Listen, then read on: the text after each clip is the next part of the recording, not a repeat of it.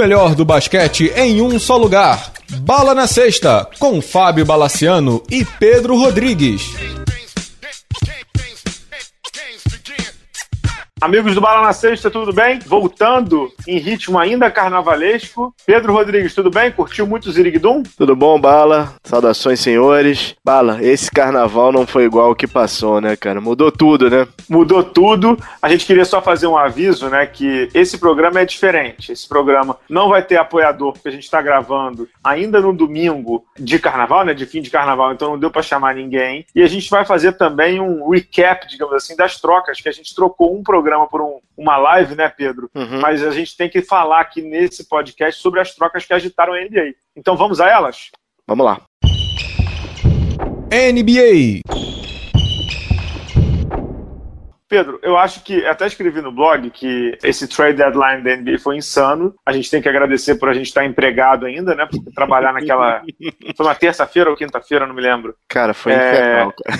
É, trabalhar naquele dia foi infernal, dificílimo, o telefone tocando o tempo inteiro com os old bombs e com os charamias bombs o tempo inteiro. Essa trade deadline tem um protagonista que, na verdade, não foi ativo, mas foi o pré-ativo, que é o Kyrie Irving, né? A ida do Kyrie Irving para o Boston Celtics fez o Cavs se mexer tempo todo. E aí, Pedro, você quer contar o que aconteceu no trade deadline com o Cleveland? Cara, o Cleveland realmente apertou o botão de, de reset e começou de novo, né? Eu, eu chamei no Twitter até esse, essa versão de, do Cleveland do 3.0, né? É o terceiro elenco que o Cleveland tá montando agora. É engraçado, né? Porque a cultura que a gente tem, principalmente no futebol, é demitir o treinador, porque não dá para demitir todos os jogadores, né? O Cleveland provou uhum. que é possível demitir todos os jogadores, né?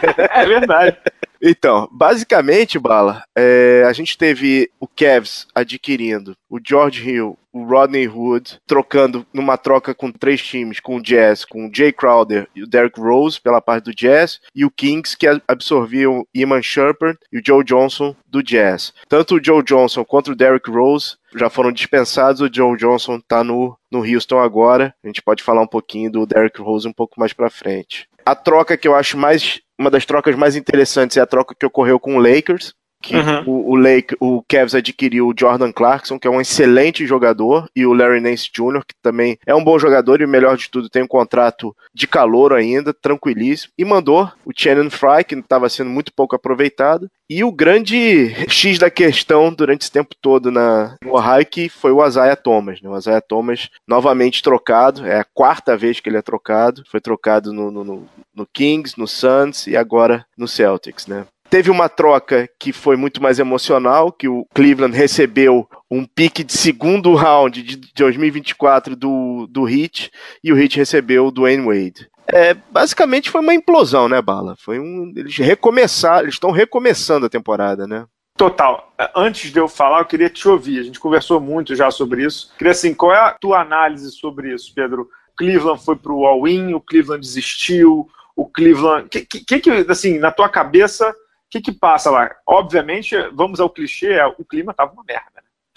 o Cleveland entrou num buraco que não estava conseguindo sair. Isso assim, era, era óbvio, a ponto do LeBron ter o pior janeiro da história, né? Pelo menos da história uhum. dele na NBA. O Cleveland tem dois pontos é, muito, muito fortes, assim. Ele não tem um comprometimento do LeBron pro ano que vem. Ele pode ter o LeBron somente até essa temporada. E ele tem que ter bases pro futuro, porque ele já ficou sem o LeBron James e ele sabe quão difícil é esse período sem o, o superstar, né? Você voltar para as vacas magras, né? Uhum. Eu achei que o GM, Kobe Altman, que é muito jovem, ele tem 35 anos, Bala. 35. Foi muito bem. E no fundo, assim, na, na verdade, o que a gente está vendo aqui é que o, o Carian foi trocado pelo pique do Net, pelo pique do Nets, o George Hill e o Jordan Clarkson, né? Basicamente, são esses jogadores que vão é, levar o, o, Cleveland um pouco mais para frente. De cara, o Cleveland engatou três vitórias. Duas só com esse, com esse núcleo novo, né? Mas duas bem expressivas, né, Pedro? Uma Exatamente. contra o Boston em Boston, hum. no jogo da,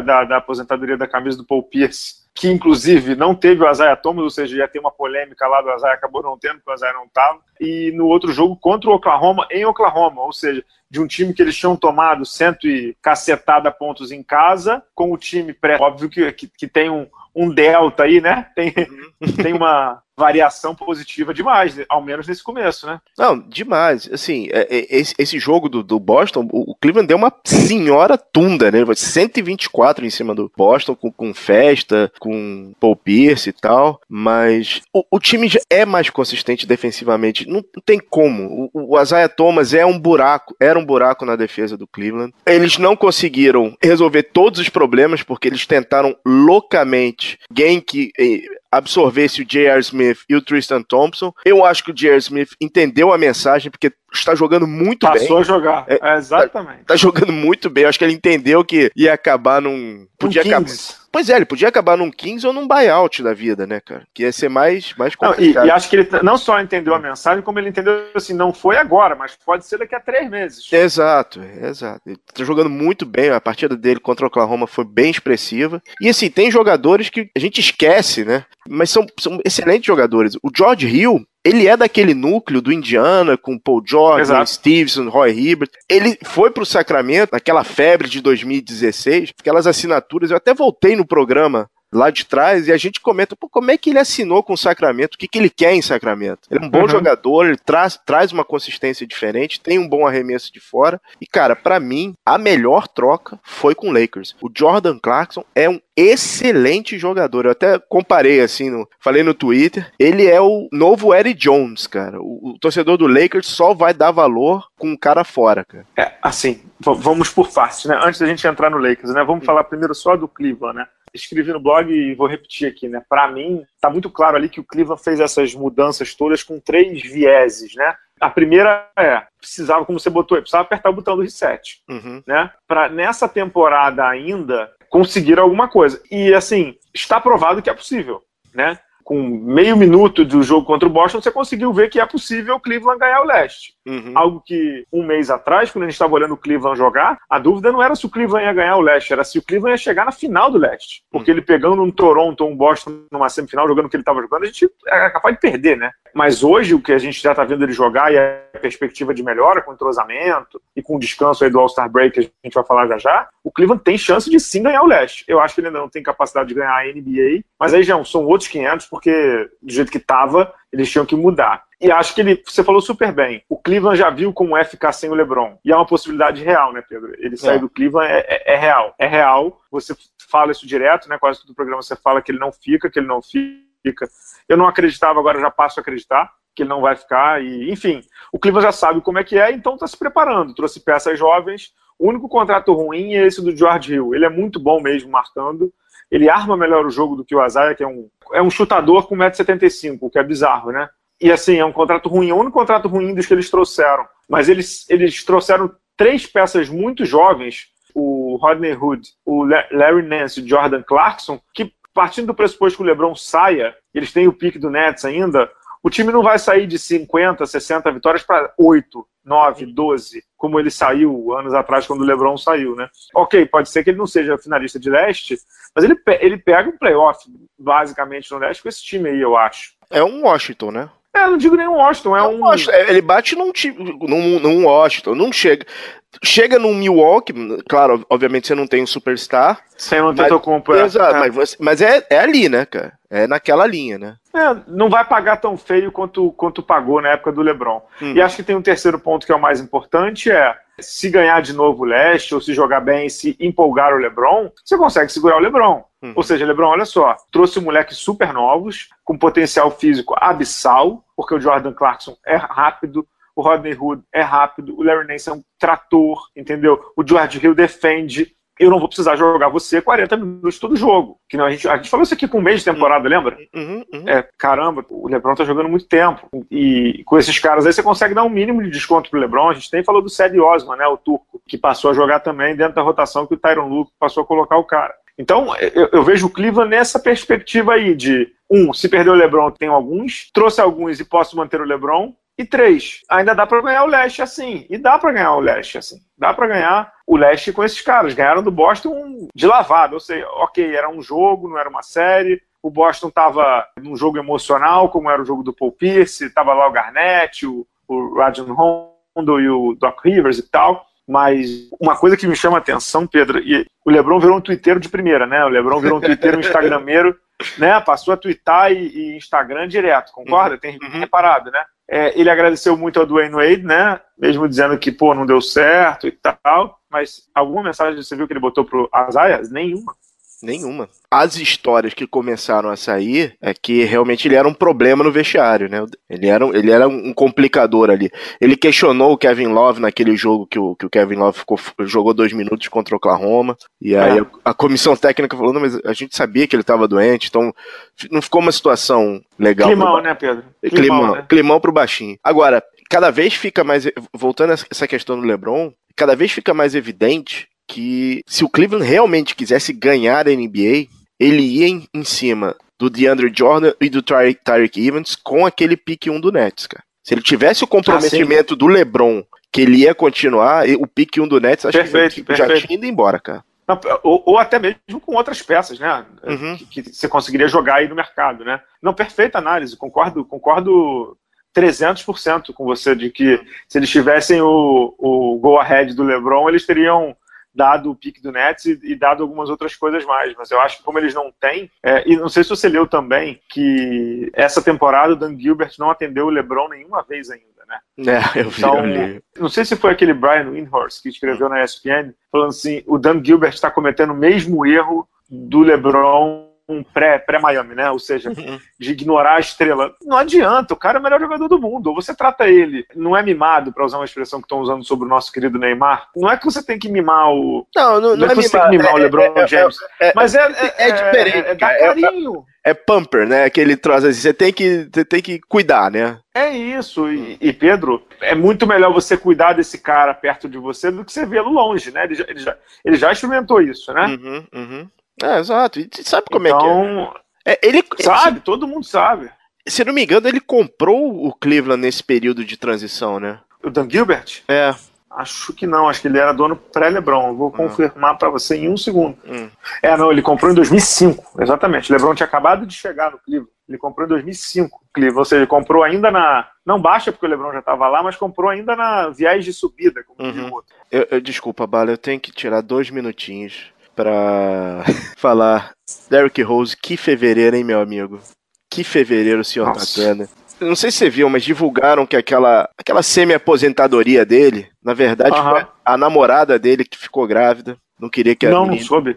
Que a menina, não queria que a menina engravidasse. Deu uma confusão. Esse mês vazou o contrato dele com a Adidas online, você viu? Vi. Agora ele é trocado pelo Cleveland. Quer contar pro povo? É, eu só digo uma coisa: é bom ser amigo do Derrick Rose, cara. Conta pro povo o que, que tinha no contrato. Você tinha, assim, tinha uns amigos deles que eram consultor da marca. Aham, uh -huh, brand é, consultant. É, 50 mil doletas por ano, bala. Tá ruim não, né? Pra fazer neca de pitibiriba, né? É, exato. Agora ele foi. Aliás, o Derrick Rose, no momento em que a gente tá gravando, ele foi hum. trocado pelo, pro Sacramento e já dispensado, claro, né? É pro, uhum. pro Itá, perdão, é. e, já tro... e já dispensado. É, ele ainda não assinou, assinou com ninguém, já pode, né?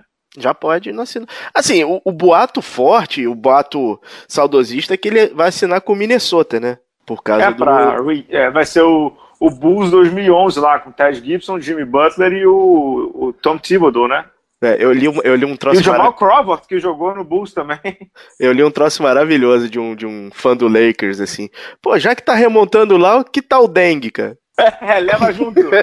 leva junto. Leva junto. Ah, Falando, bom, de Cleveland tá um detalhe bacana é essa volta do Dwayne Wade para o Miami, né? Recebido com toda a pompa e circunstância, e dali certamente ele não sai mais, né? Uhum. É, o Pat Riley fez de tudo. E tem uma história engraçada, não sei se você viu a entrevista dos Posters sobre isso, chegou a ver, não? Não.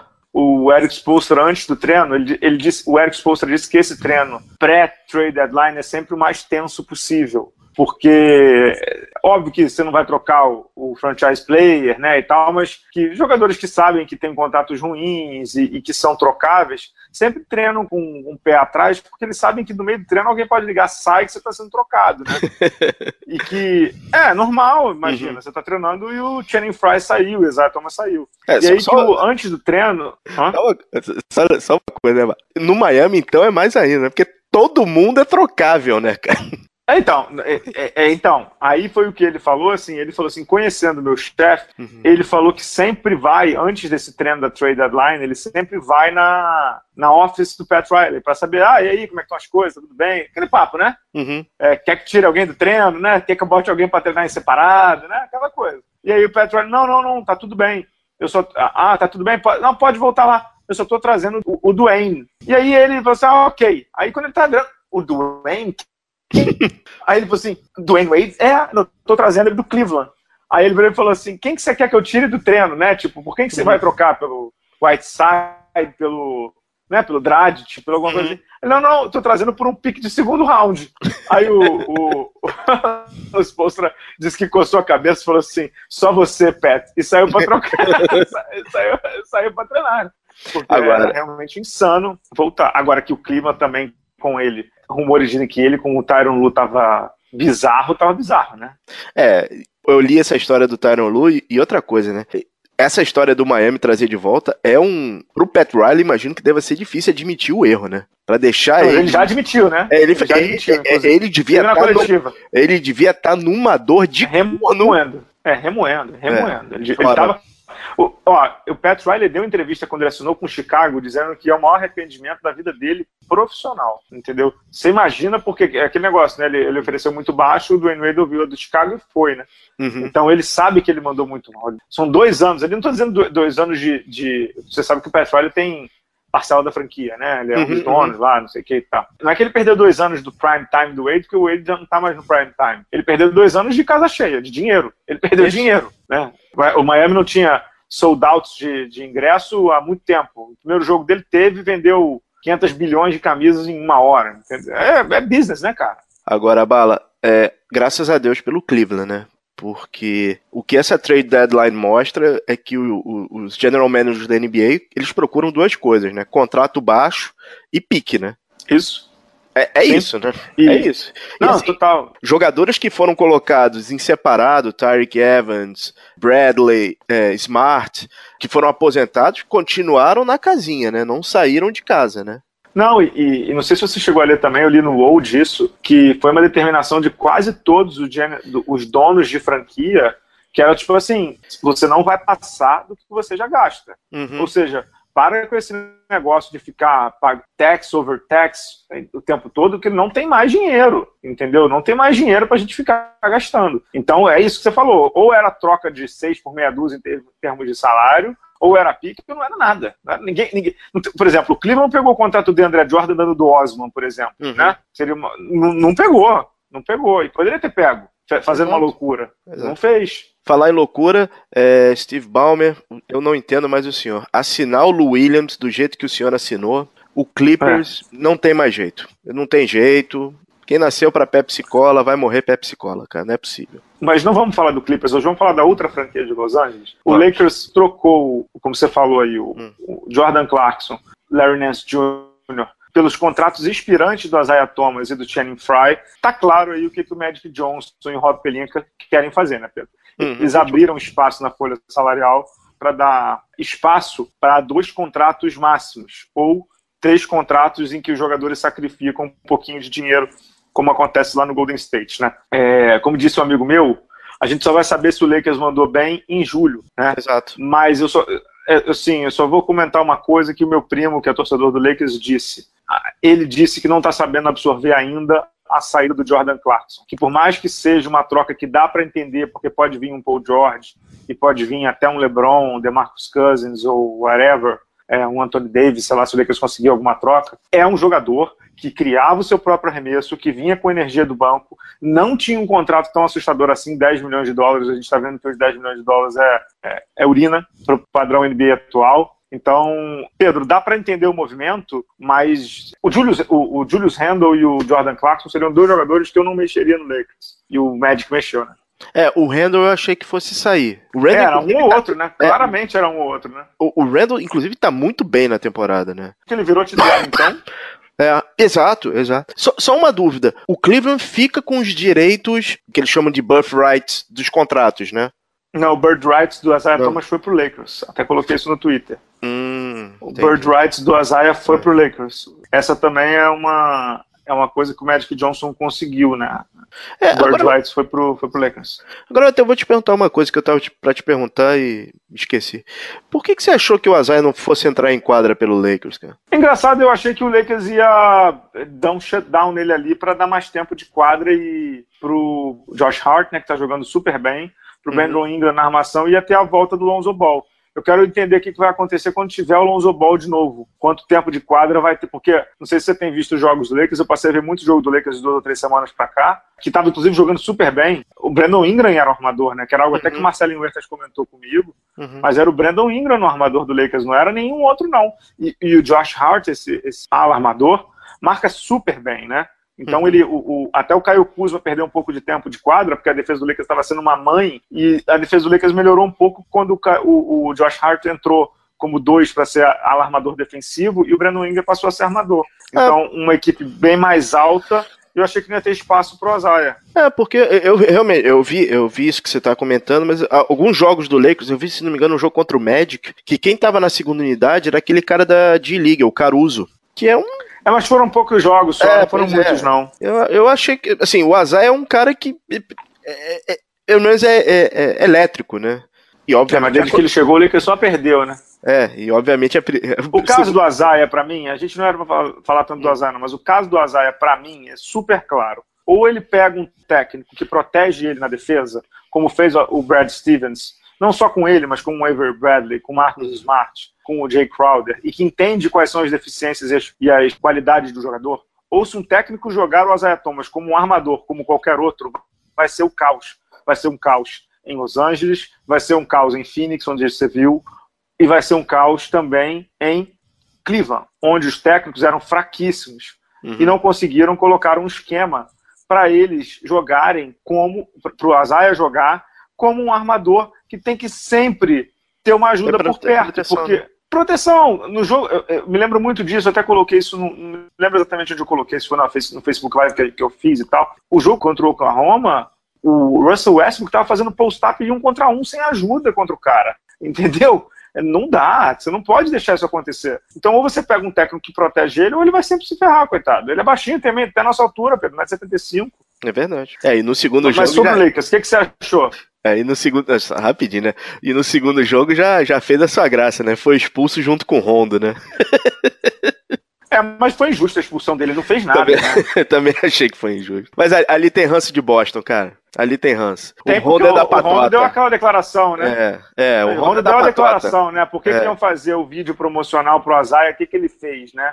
Uhum. É, no que, sinceramente, eu acho que hoje tem maior exagero na NBA esse negócio de, de homenagens e tal, né? Cara, uma franquia como Boston, é, se você não chegou na final, é pouco. não é o Phoenix, entendeu, Pedro? Com todo respeito.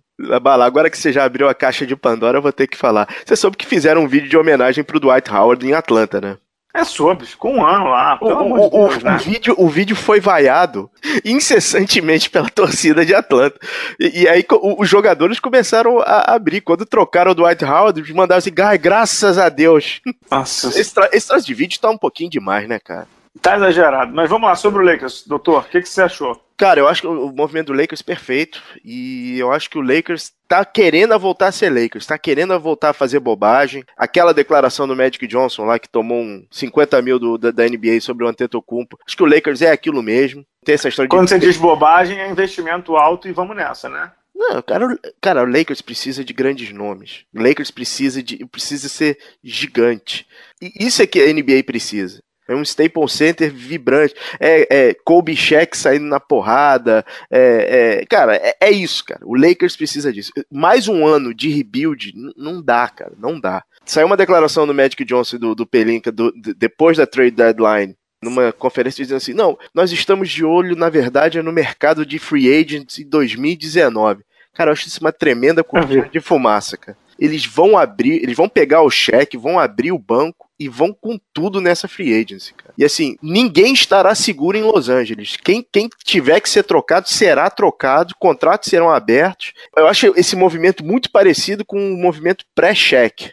É, em 96, eles vão abrir a folha, vão liberar quem tiver que liberar, cara, e vão. Assim, é, tem três nomes que estão no mercado, né? É o Paul George, obviamente o LeBron e o DeMarcus Cousins. Acho que o mais fácil de assinar hoje é o, é o Cousins, por pela contusão, por tudo que tá acontecendo. Mas se ele pega o LeBron, Paul George, cara, volta, né?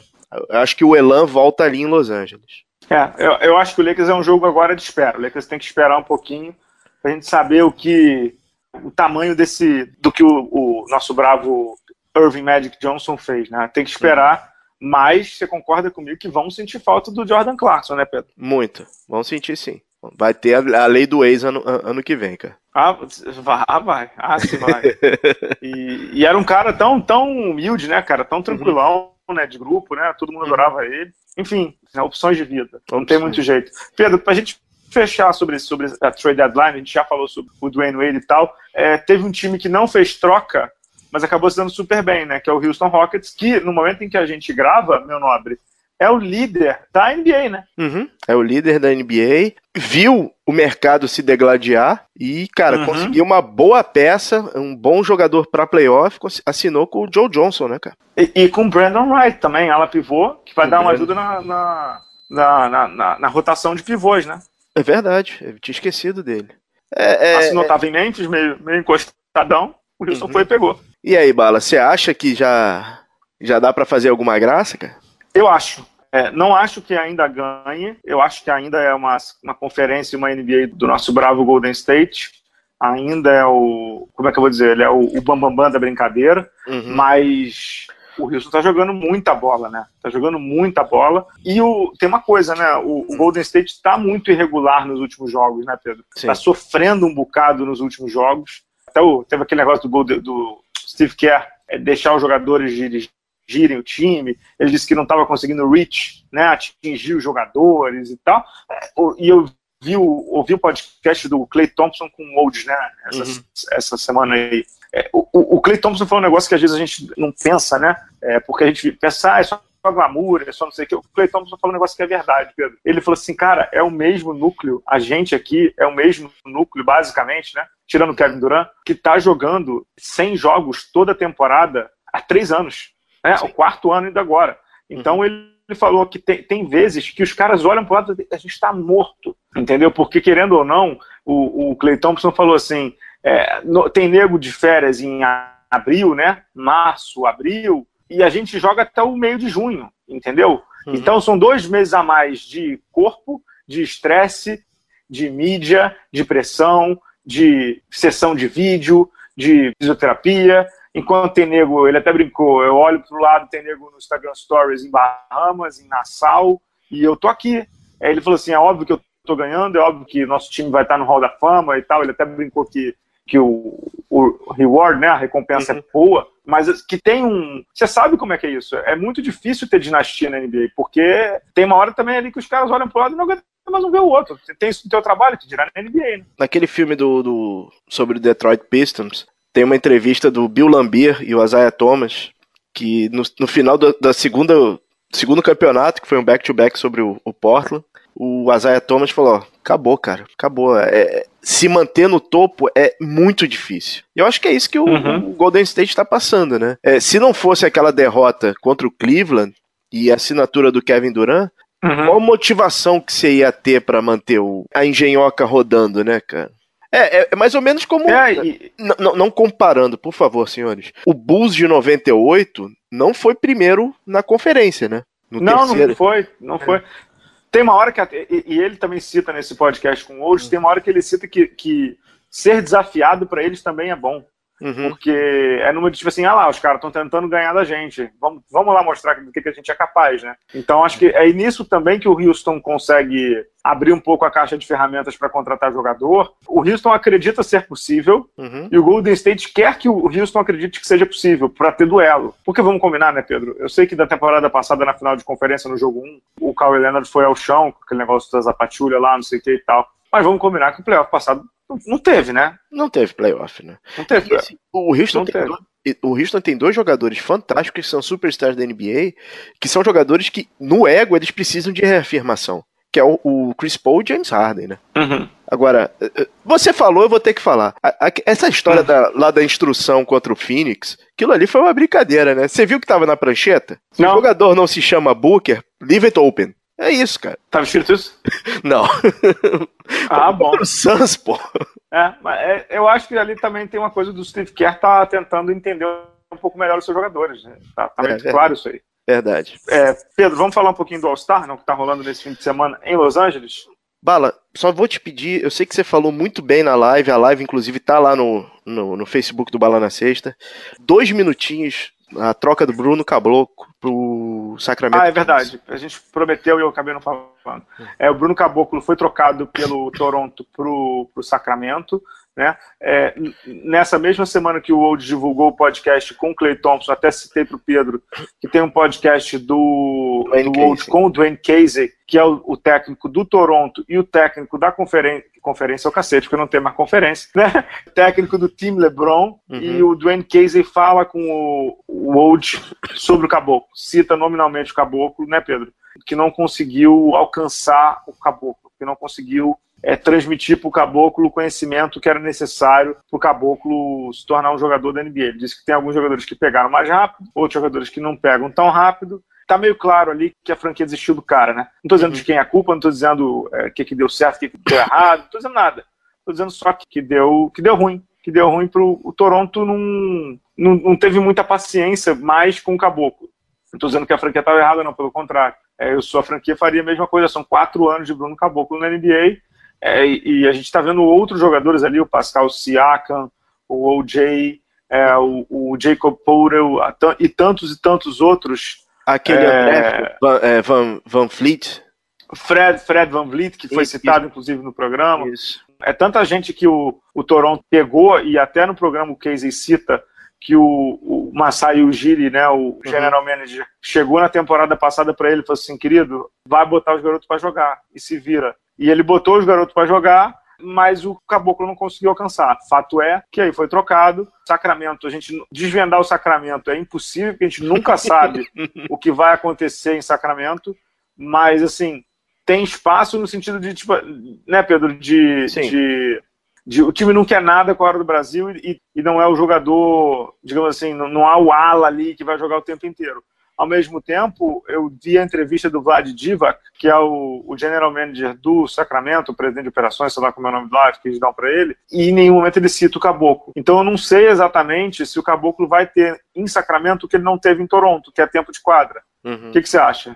É, eu, eu acho que a situação dele é muito complicada. Sacramento é uma total bagunça, juntando um pouco com o que a gente estava conversando no começo sobre as trocas. O Sacramento tentou de todas as formas incluir aquele pivô grego que eles foram atrás desesperadamente, que foi pique 11 deles, em troca e não conseguiram, foi liberado. Que, aliás, o agente do grego, né? O, soltou é, é, do- soltou o, o soltou cachorro. os cachorros, né, dizendo que é a franquia mais disfuncional da história da NBA. No que ele tem total razão. assim, em quadra, eu vejo que ele tem uma chance, porque é um- a- o Sacramento hoje é, é pródigo em armadores. Você tem muito armador lá, muito shooting guard, e não tem ninguém com as características dele. Eu gostaria muito que ele jogasse, cara. Gostaria muito que Uhum. ele jogasse, que pelo menos terminasse essa temporada na NBA. Não sei, tentar buscar um, alguma coisa após isso. É, o, o mais complicado pra mim dessa história do Caboclo é que ele foi trocado para o Toronto pegar um contrato e liberar o cara. Foi para liberar taxa, tax, né? Na folha salarial deles, né? Ou seja, eles, eles Uhum. simplesmente não contavam com o cara, né? E como você falou, né? no- no- nesse podcast do Old, o Dwayne Case fala muito sobre desenvolvimento de jogadores e, e ele, ele, ele fala: Eu falhei, eu não consegui chegar no Caboclo. Que, e, e ele elogia bastante, inclusive. Fala que é um, um grande cara, tem todas as ferramentas, mas por algum motivo ou outro ele não conseguiu. Cara, eu desejo toda a sorte do mundo. Acho que ele tem um potencial monstruoso. Espero realmente que ele siga em frente nessa, nessa jornada. Não sei se Sacramento é o melhor local.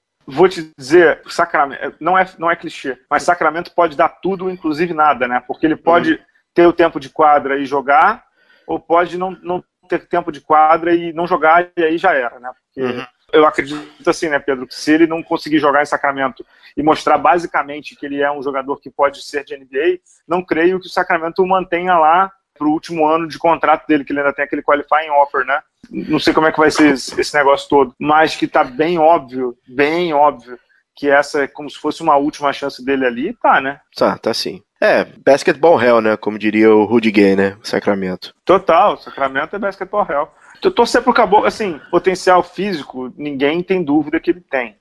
E, e potencial de, de, poxa, de arremesso, né, e tal.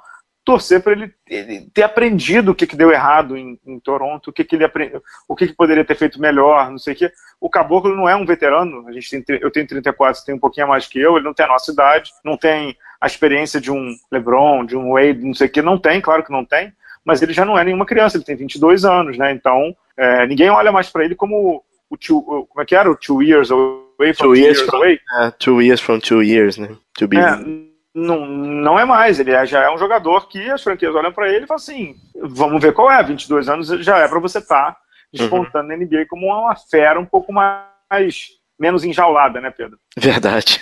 vamos falar do All-Star? Vamos. Vamos lá, o All-Star Game em Los Angeles começou na sexta-feira, teve aquele jogo lá das celebridades e tal, que aquele rapper é Quavo, ou Quavo, não sei é também não conhecia. Uhum. Foi o MVP e tal, um jogo que não vale nada realmente. Ano passado tinha um Oscar pra gente ficar um pouco mais atento, esse ano nada. Depois teve o jogo do time USA contra o time mundo dos calouros contra os de segundo ano e deu o time mundo com uma atuação uhum. incrível dos dois jogadores de Sacramento, Sacramento. né? O Buddy Hield e, e, o Bogdan, Bogdanovich, que foi eleito MVP, né? É, numa vitória de 150 e tal, nem lembro o placar, pouco importa.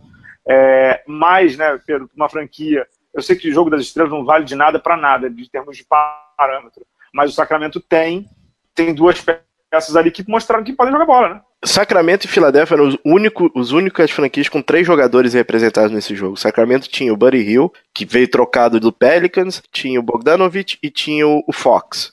O Philadelphia tinha o Embiid, que para mim já já está se estabelecendo como um, um, uma estrela da NBA, o Saric e o Ben Simmons, né? Que diferença, né? De duas franquias, né? Uma que tá indo para algum lugar e uma que tá pra nenhum, né? É loucura total. Mas foi um jogo animado pra caramba. O Donovan Mitchell deu uma, deu uma enterrada surreal, né? Aquele que ele joga na tabela e pega de novo. Já foi um, como você gosta de dizer, foi um spin-off do que a gente veria no sábado. Uhum. No sábado a gente teve o desafio de habilidades, a bola de três é enterrada. O desafio de habilidades ganhou o Spencer Dinwiddie. Dinwiddie, eu não sei falar o nome do. Didier, né? Que é o cara do Raça Negra, né? Spencer Dinwiddie. Dinwiddie, do Dinwiddie. Brooklyn Nets. O, o, da bola de três deu o seu menino Devin Booker, o futuro Lakers, se Deus quiser. E no concurso de enterrados deu o Donovan Mitchell. Hum. Assim, Pedro, você sabe que eu nunca sou fã de, de All-Star, assim, a não ser quando você está lá trabalhando, como eu tive a oportunidade de duas vezes, porque é muito bom de cobrir o evento. Mas os eventos eu nunca gostei, eu acho chato, eu acho, acho sacal. É alguma é... coisa que você destaque ou podemos já passar para o NBB? Alguns destaques. Primeiro, como foi corrido tudo, né? Tudo muito corrido. Cara, não tem All-Star mais no All-Star Game. não tem mais. O único que apareceu, os dois únicos que apareceram foram o Paul George, que fez um, uma atuação pífia no, no, no, concurso de três pontos, e o Clay Thompson também foi, foi bem. O de enterradas, o Oladipo, novamente decepcionou. O Oladipo é inacreditável, né? Quando você acha que ele vai, não vai, né?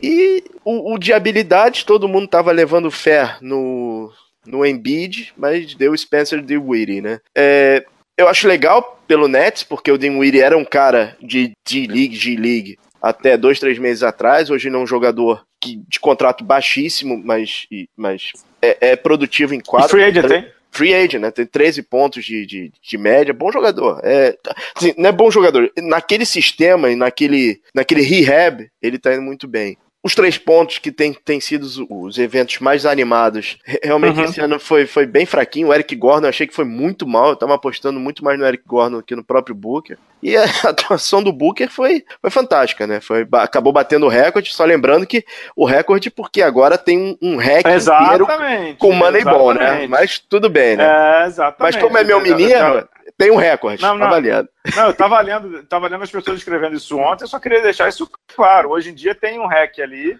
uhum. é, bem, bem mais tranquilo pra você bater recorde, né? O REC dobrado, né? É, e o campeonato de terrada, apesar do Donovan Mitchell ter, ter ganho, foi bem chatinho, né, Bala? O, o último bom campeonato foi do Zé Clavini e do Aaron Gordon. Esse ano foi bem chatinho. Pedro, eu só queria deixar super claro aí, hum. e até estamos colocando na newsletter dessa semana para os apoiadores do Bala na Sexta, né? Eu não sei aonde, Pedro, eu não sei, eu não sei, você é um pouco mais velho que eu, hum. eu não sei quem foi o cara que disse que, que participar do concurso de enterrada é coisa para mulher que barra, que tá à procura de, de mídia, né? Porque não era um demérito. O Jordan foi três vezes, o Dominic Wilkins cinco. O Kobe foi, J foi, cara. assim, Dr. J foi, cara. Dr. J, Dr. J, não preciso falar mais nada. Dr. J foi. Então, assim, é, o NBA senta com esses caras, notadamente, LeBron, Westbrook, Antetokounmpo, é, e bota esses caras para jogar, ou, ou sábado, e, e, e não estou só falando do torneio de enterradas, não, entendeu? O torneio de habilidades tem que ter o Chris Paul, cara. O torneio de habilidades tem que ter o, como é o nome dele lá, o, o outro armador espetacular, o, o Curry, entendeu? É, tem, tem que ter o Curry na bola de três, entendeu? Tá faltando All-Star, Bala. Monótono. É, é isso. Ó, eu vou, vou fazer, falar uma coisa aqui. Hum. É, quando, quando começou esse negócio de, All-Star Game aqui no, no Brasil, tinha uma coisa que eu falava muito com o pessoal da Liga Nacional, que era assim, poxa, vocês fazem, eu ficava brincando com eles, né? Vocês fazem média, vocês trazem um jogador de cada time, né? No torneio de habilidades, no, no bola de três, no de enterrada, é, para meio que todos os times estarem representados. O que para uma liga que estava no começo até que fazia sentido, porque os times precisavam ser conhecidos, né? E era uma oportunidade, não era uma reclamação, não era uma provocação barra constatação. E era o que acontecia mesmo, não era uma crítica, não. É, hoje em dia, o que eu olho na NBA é, é quase que um, um soft launch da carreira dos caras, e não é uhum. é para ser isso. Você não tem que fazer caridade ali de botar o, o Weedy para jogar. Desculpa, ele ganhou, ele é bacana. E nem colocar o Markkanen do, do Chicago. O Markkanen, o, o, o Markkanen tem que jogar no desafio de calouro. É isso que ele tem que jogar. O meu outro lá que jogou, o Bradley Beal, cara, o Bradley Beal não pode arremessar em bola de três pontos. Nossa, o Bradley Beal horrível, tem cara. que jogar horrível. Entendeu? Na boa, poderia ter colocado, sabe quem? O Novitsky. Eu sei que o Novitsky quase não arremessa mais bola de três, mas acho que é o último ano dele. Uhum. Entendeu? Você não vai ver mais o Novitsky. Ele não é mais um All-Star mas ele não poderia jogar uma bola de três pontos? Sabe? Tipo, acho que tá faltando um pouco para NBA de que, ok, o ginásio está lotado, a TNT compra o barulho, vai a imprensa do mundo todo. Ah, tá passando as imagens aqui, né? Kyrie Irving não tá no de habilidades, querido. Kyrie Irving é MVP-like. O Antetokounmpo não tá no sábado em nada. Really? Tipo, o que é isso? Entendeu? E, e, outra coisa, não sei se você reparou, nem as estrelas foram pro ginásio ontem. Uhum, muito pouco. Foi o Dwayne Wade. Muito pouco. Muito pouca gente. Não, mas, mas, não, mas que eu tô falando de estrela é quem jogaria no domingo. Até pouco uhum, tempo uhum. atrás os caras iam, né? Uhum. O Lebron tava na praia. O Antetokounmpo tava num evento, se não me engano, da Adidas. Se não me engano, era isso. Então, assim, é, se você não tá conseguindo atrair nem as estrelas para ir no ginásio, na minha opinião, eu, eu sempre achei o All-Star Game chato, mas é, o que agora tá passando de chato, tá ficando quase que, sim, você não olha mais aquilo, né? Esse All-Star, para mim, é, tem, tem, um gravíssimo problema que as duas franquias estão muito mal representadas. O Lou Williams foi muito mal e o Larry Nance foi trocado aos 44 do segundo tempo. Você tem muito pouco Laker e muito pouco Clipper nessa história. O DeAndre Jordan poderia, por exemplo, ter participado de enterrada, cara. Ele não é um grande enterrador, mas ele tem força, né, cara? Tem, e é, do, e é da casa, né? Tudo bem que ele é, é do Clippers e... Mas enfim, é, Bom, vamos é, deixar aqui o, o, o sobre o jogo das estrelas em si, né? Posso só, só um evento que eu, eu, que eu gostaria que eles voltassem? É aquele evento que tinha um jogador atual. O, o de trinca, o de trinca. Que o Chris Bosh ganhava todo ano. Eu adorava aquilo, cara. Eu também adorava. E, e vou te dizer, para a imprensa era o máximo. Por quê? Como é que funciona para a imprensa? Né? Até na newsletter essa semana para os apoiadores do Bala na Sexta, eu conto três histórias lá e, e tem um monte ainda para contar de All-Star Game, né? Como é que funciona para a imprensa lá no All-Star Game? Você, essa galera da, da antiga, era muito maneiro você poder entrevistar um Del Curry, um Gary Payton que jogava, Alonso Morning que jogava, né?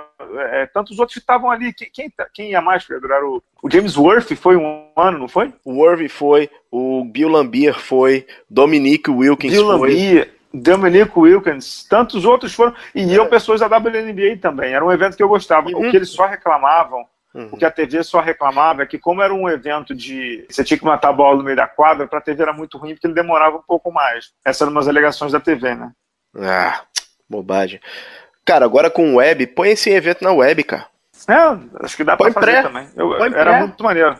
Bem, Pedro Rodrigues, eu não sei se você viu até o final, mas o All-Star Game de Los Angeles foi emocionante. O final foi emocionante. É, houve disputa, houve defesa, houve erro de arbitragem, houve emoção e houve Lebrão. Como diria o Rômulo Mendonça, o papai Lebrão deu as cartas no final, foi o MVP, o time dele virou o jogo no fim.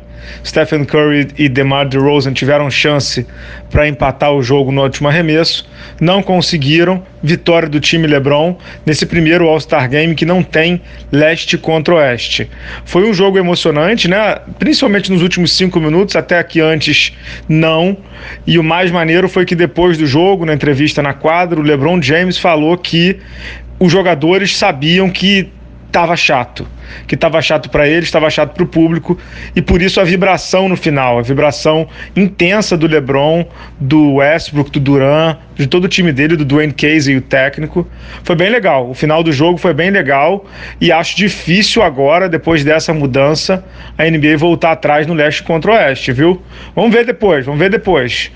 É isso aí, vamos voltar ao programa. Vamos para o nosso Brasilzão agora? NBB. Pedro, voltando aqui para o segundo bloco, para a gente falar de NBB, é, queria destacar brigas na parte de cima e na parte de baixo. Vamos começar na parte de baixo da tabela do NBB. Por quê? Porque na parte de cima a gente tem uma sonora depois com o Marcelinho Machado. Né? A gente teve no sábado para ver Flamengo e Bauru e o Marcelinho deu uma baita de uma declaração lá para a gente falando do duelo contra o irmão. Daqui a pouco a gente volta nisso. Como é que está o NBB, Pedro, agora? O NBB é o seguinte, tem, tem dois blocos muito bem definidos e tem uma briga ali para do quinto ao décimo segundo, né? Aquela primeira galera que, joga as, as, oitavas de final ali. Dá para destacar algumas coisas, né, Pedro? O Vasco, por exemplo, que era considerado um dos favoritos ao título e tal, mas que não se emendou para nada. O Vasco hoje é o décimo primeiro e o Botafogo é o décimo segundo. Mas o, entre os dois são quatro vitórias de diferença. Ou seja, o Vasco está empatado, inclusive, com o Minas e o Ceará, é Cearense, com nove vitórias Vasco venceu as últimas duas.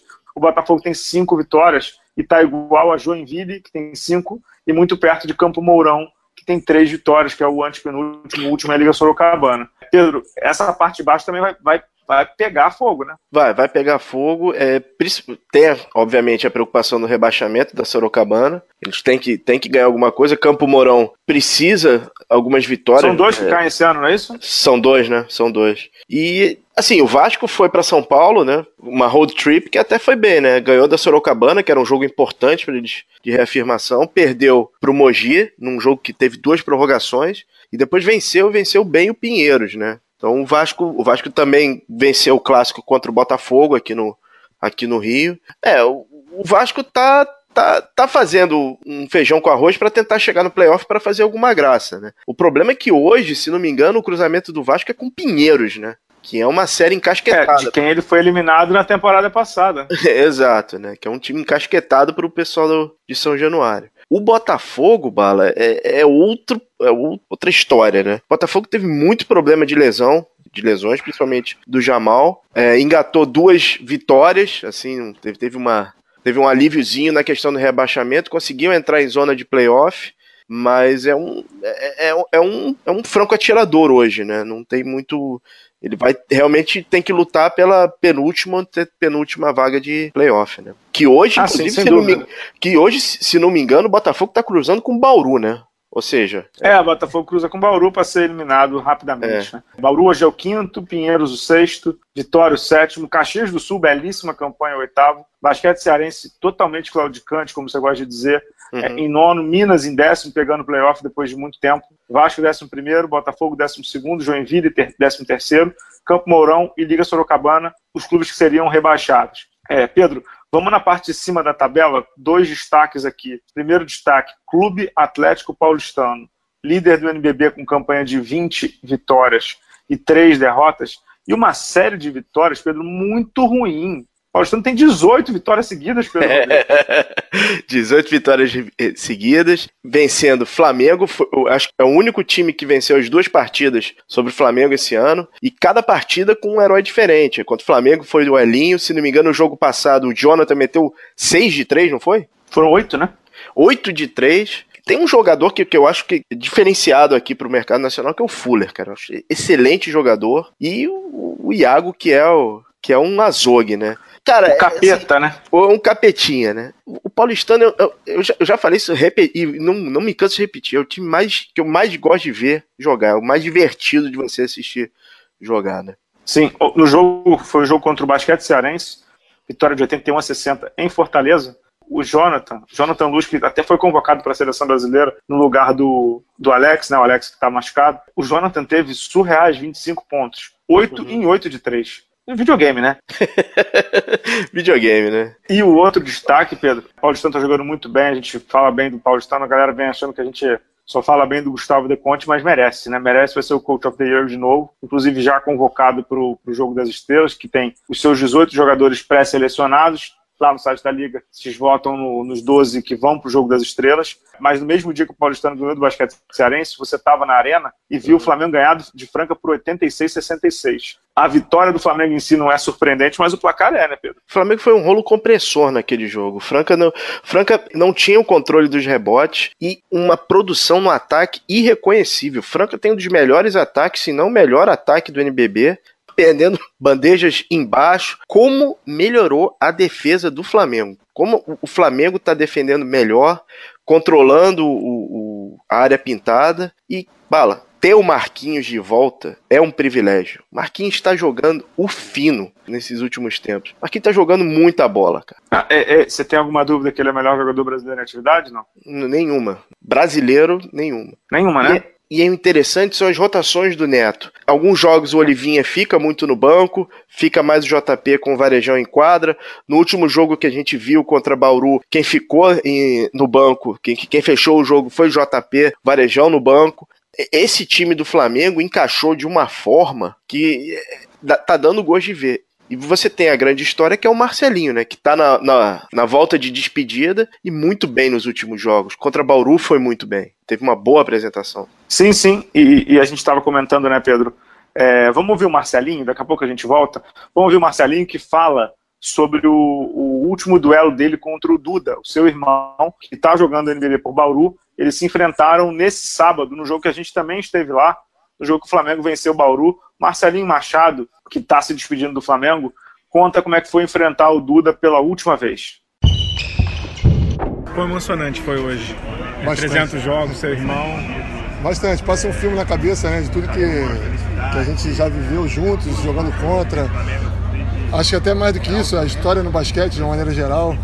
É, nossa família é muito ligada ao basquete e, e, a gente, nessa hora, passa o filme. Durante o jogo, ele até roubou uma bola minha ali, eu acho que eu estava meio fora de jogo ainda. E eu costumo dizer que é, é, sempre um conflito muito grande, porque você, como competidor, você quer vencer o seu adversário, você quer passar por cima, quer é, usar tudo que você tem de melhor para ganhar, né?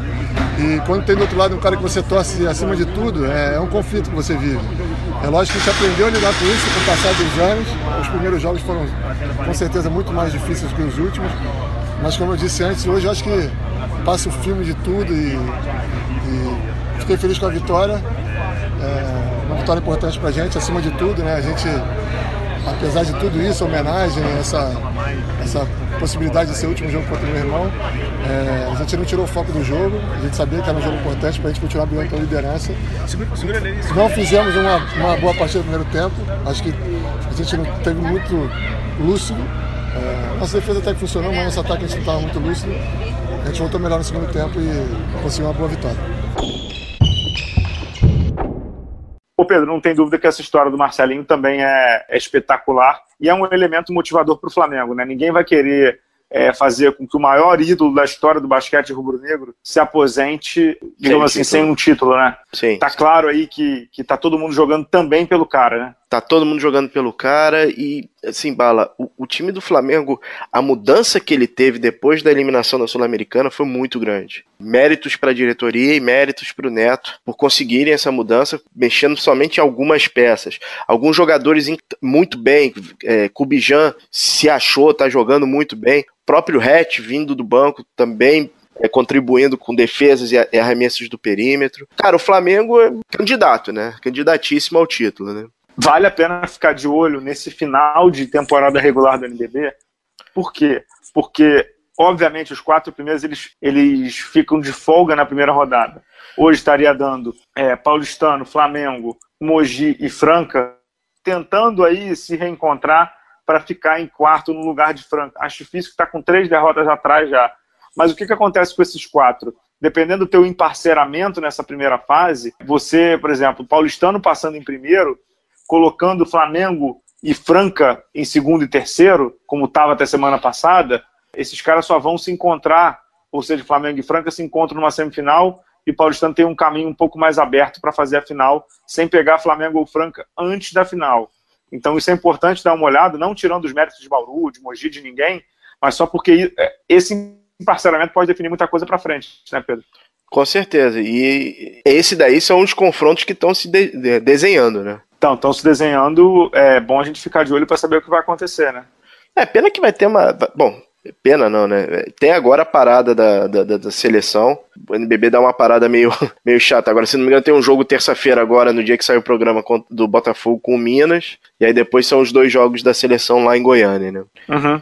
É, sim, tem, é, é verdade. Tem seleção brasileira essa semana, a gente grava aqui, em Goiânia, contra Colômbia e Chile. É isso, né?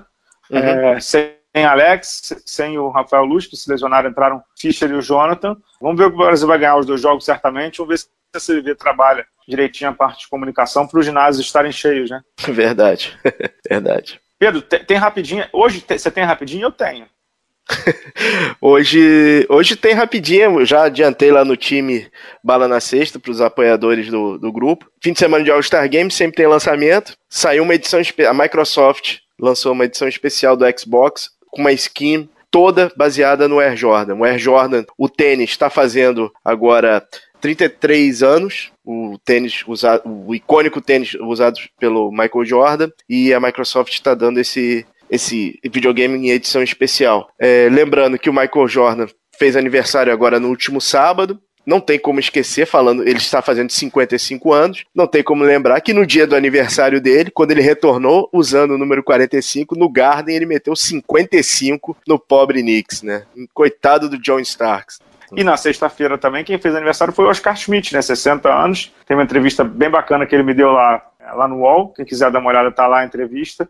Pedro, para fechar, de minha parte, claro, o Adam Silver, todo, todo o All-Star Game, um dia eu conto, faço um podcast só sobre o, os meandros do All-Star Game, né? Mas como é que funciona? O, o comissário geral, né, o Adam Silver, sempre dá a entrevista antes do, do sábado, né? Então, uma hora antes de começar, ele reúne a imprensa toda do mundo lá e dá uma entrevista coletiva de uma hora, mais ou menos. E nesse sábado ele abriu algumas coisas que a Liga está pensando, né?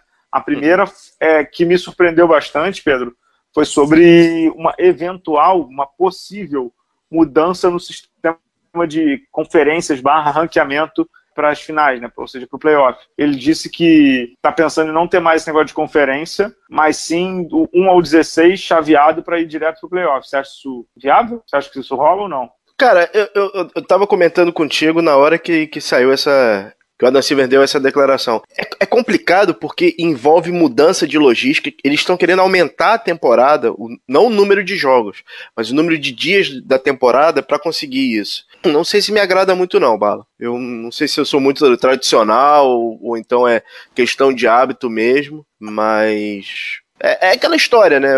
A, a, Conferência Oeste era mais forte, mas a Leste tinha o Michael Jordan. Não sei, é, é, eu confesso que eu não, não curto muito a ideia, não, cara. É, só lembrando que você fala essa questão de logística aí, é, é que se houvesse uma mudança, ou se, se houver uma mudança, a NBA teria que mexer no calendário dela inteira, porque eu não sei se todo mundo aí sabe, hoje como é que funciona, né? Cada time dentro da sua divisão joga quatro vezes, contra cada conferência joga três vezes e quem é de outra conferência joga duas vezes. Então, se você acabar com esse negócio de ranqueamento por divisão de leste, você tem que mexer no calendário inteiro.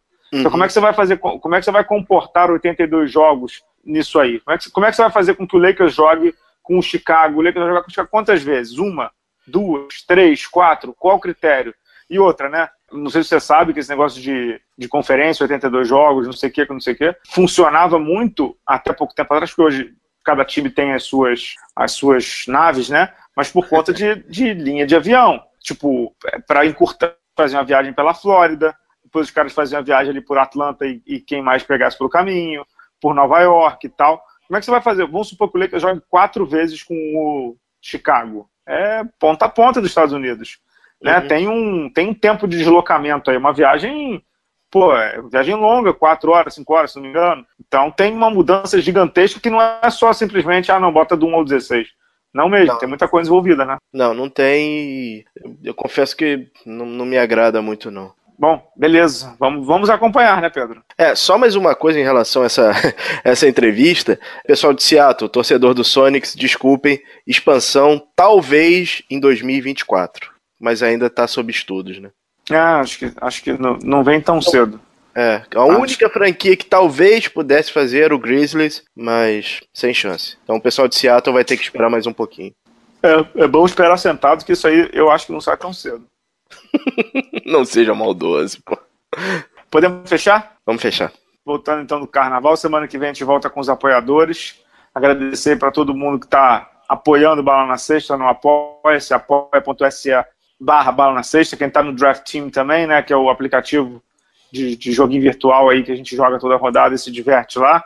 Pedro, obrigado. Obrigado à Estação Endora e ao Pedro Amorim. Voltamos semana que vem, Pedro? Voltamos semana que vem. Obrigado, pessoal. Até a próxima. Tchau, tchau.